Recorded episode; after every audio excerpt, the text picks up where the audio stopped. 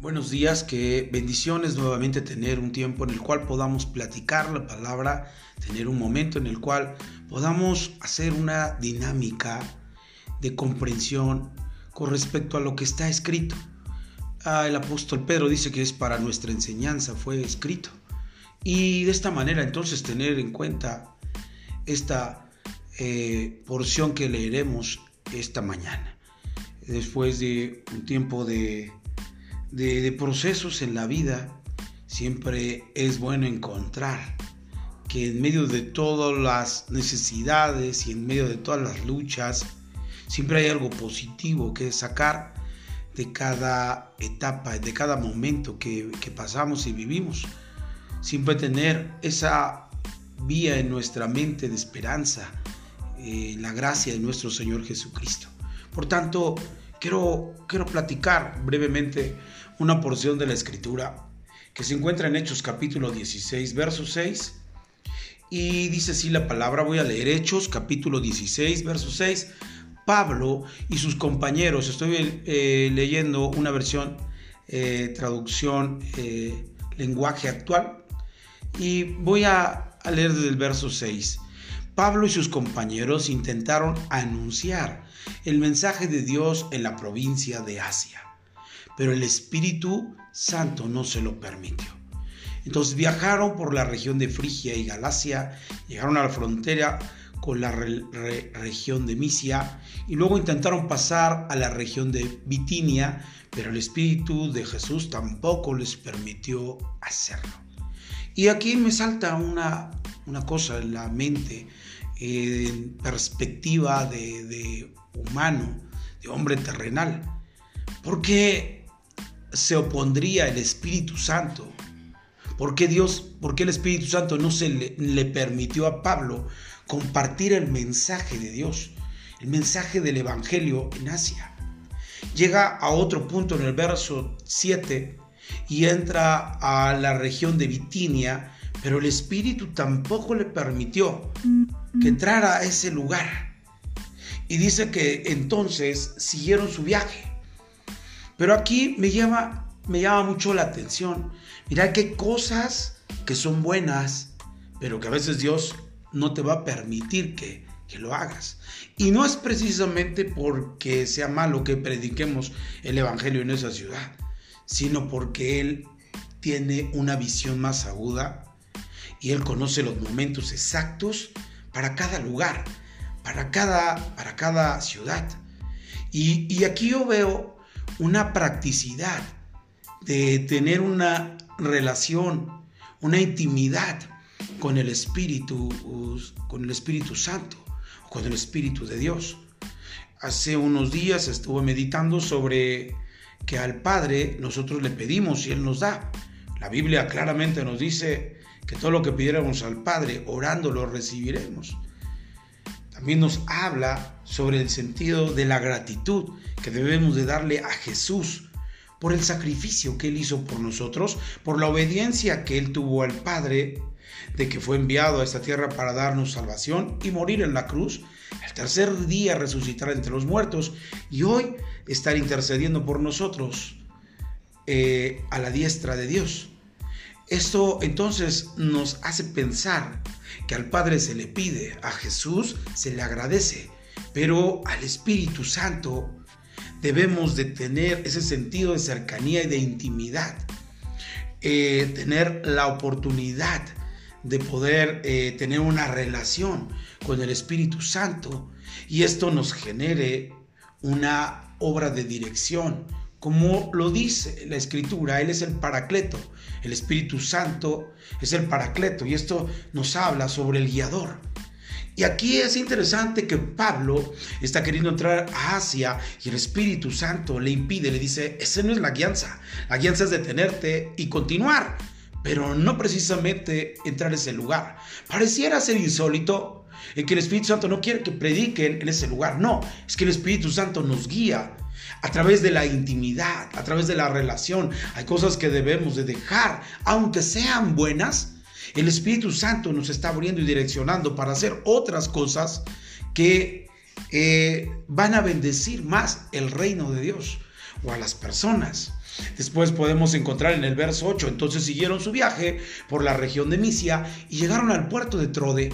Al caer la noche Pablo tuvo allí una visión y vio a un hombre de la región de Macedonia que le rogaba, por favor vengan usted a Macedonia y ayúdenos.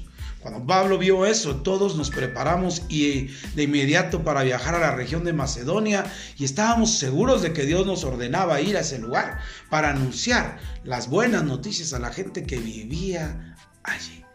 Mira qué interesante.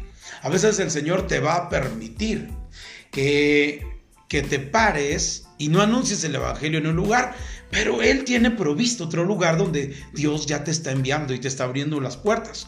Por eso es importante que podamos tener esa interacción a través del Espíritu Santo para que Él nos dirija.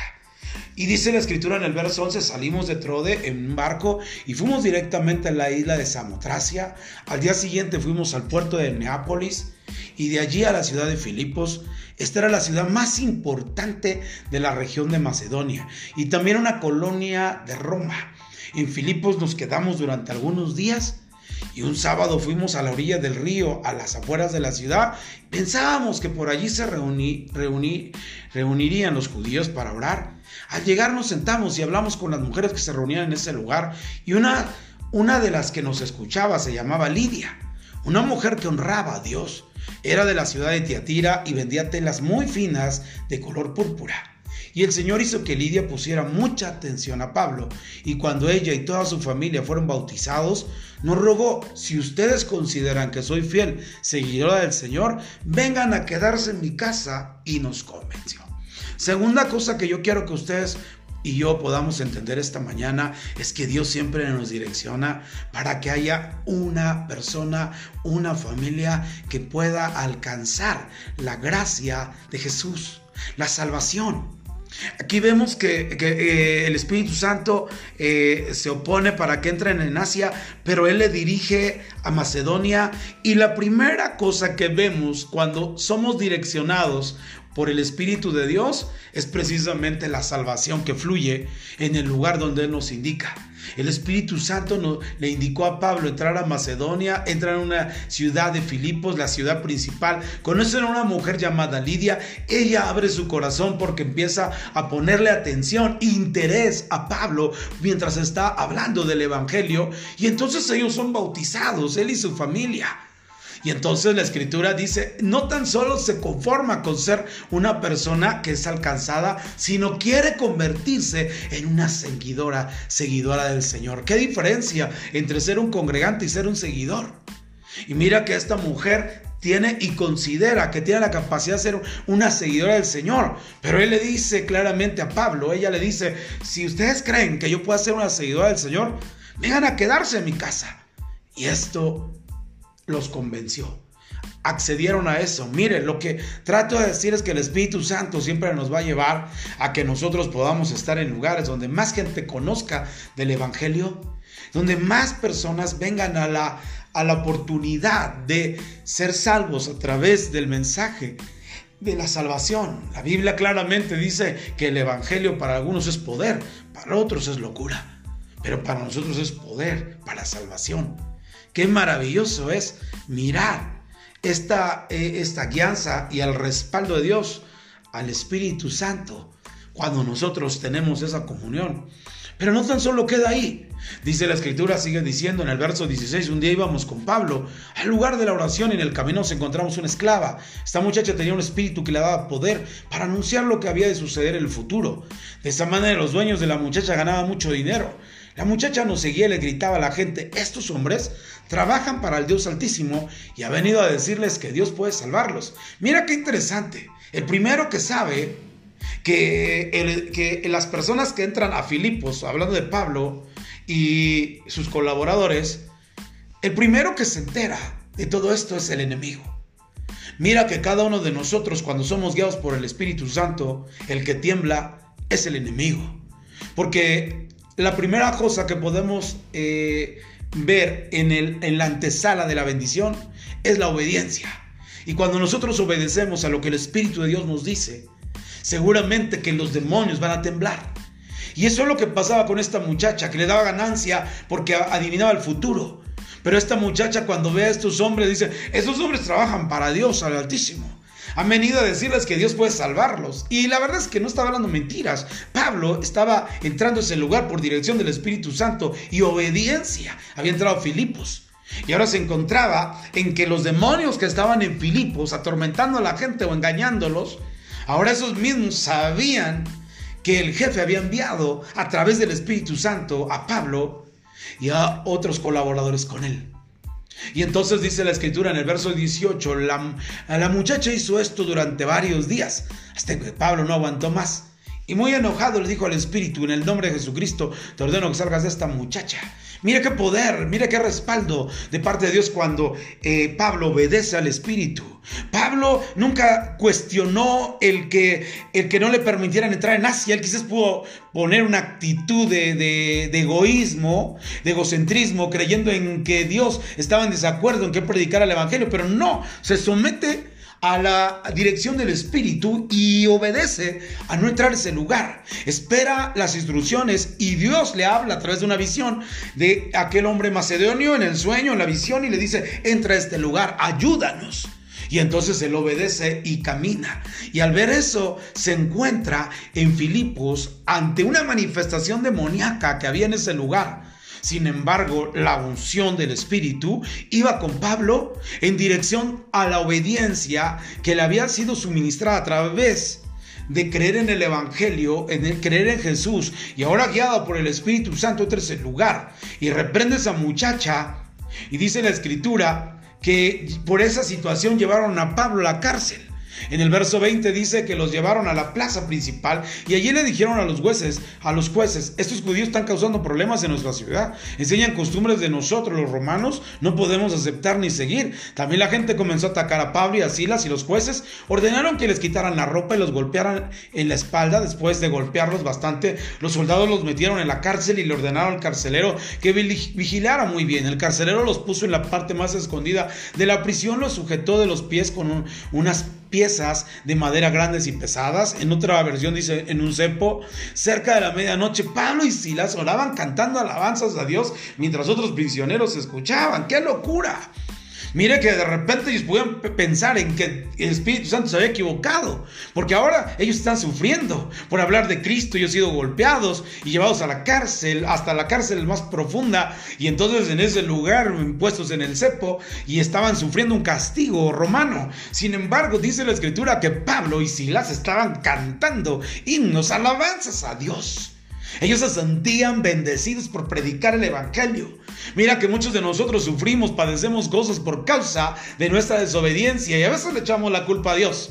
Pero sin embargo estos hombres están sufriendo por causa de Jesús y se sienten dignos de que puedan estar siendo usados por la maravillosa mano de Dios. Mira que a veces nosotros hacemos cosas buenas y por hacer cosas buenas la gente a veces nos critica, nos habla, nos dice cosas tremendas, eh, levantan injuria, levantan eh, malas palabras y, demás en contra de nuestra vida. Pero aún ahí en ese momento debemos de dar gracias a Dios como el apóstol Pablo y Silas, cantando alabanzas a Dios en medio de momentos difíciles, que aún haciendo cosas buenas, la gente no lo pueda entender y tengan que golpear al apóstol Pablo y a Silas.